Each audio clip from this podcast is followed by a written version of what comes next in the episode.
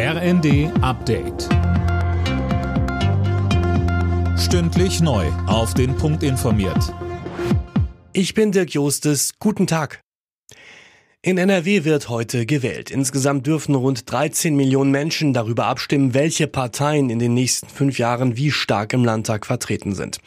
Sönke Röhling zuletzt gab es im Saarland und in Schleswig-Holstein klare Wahlsiege, einmal für die SPD, einmal für die CDU. Heute ist das Rennen völlig offen. Ja, wenn man den Umfragen glaubt, dann liegen CDU und SPD Kopf an Kopf mit einem kleinen Vorsprung für Amtsinhaber Henrik Wüst. Das kann aber auch noch in die andere Richtung schwenken. Entscheidend dürfte sein, wie die anderen Parteien die möglichen Koalitionspartner abschneiden.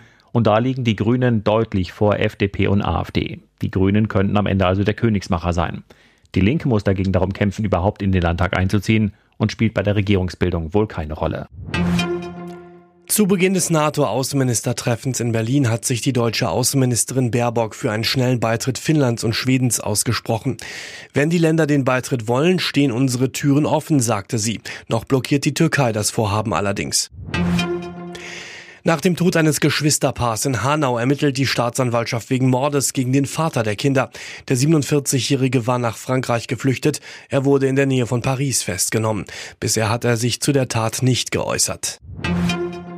Heute startet der Zensus. Mehr als 30 Millionen Menschen werden in den kommenden Wochen befragt. Die Bevölkerungszählung soll zeigen, wie viele Menschen hier leben und wie wir leben und arbeiten.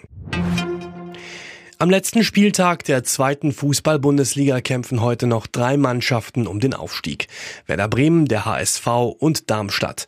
Die Rückkehr von Schalke in die Bundesliga steht ja schon fest. Mehr von Fabian Hoffmann. Die beste Ausgangslage für den direkten Aufstieg hat Werder. Ein Unentschieden im Heimspiel gegen Regensburg reicht. Der HSV und Darmstadt müssen auf einen Ausrutscher hoffen, sonst geht es nur noch um die Relegation gegen Hertha. Der HSV dürfte mit einem Sieg in Rostock Platz 3 sicher haben. Die Hamburger haben ein deutlich besseres Torverhältnis als Verfolger Darmstadt. Der SV bekommt es zum Abschluss zu Hause mit Paderborn zu tun. Alle Nachrichten auf rnd.de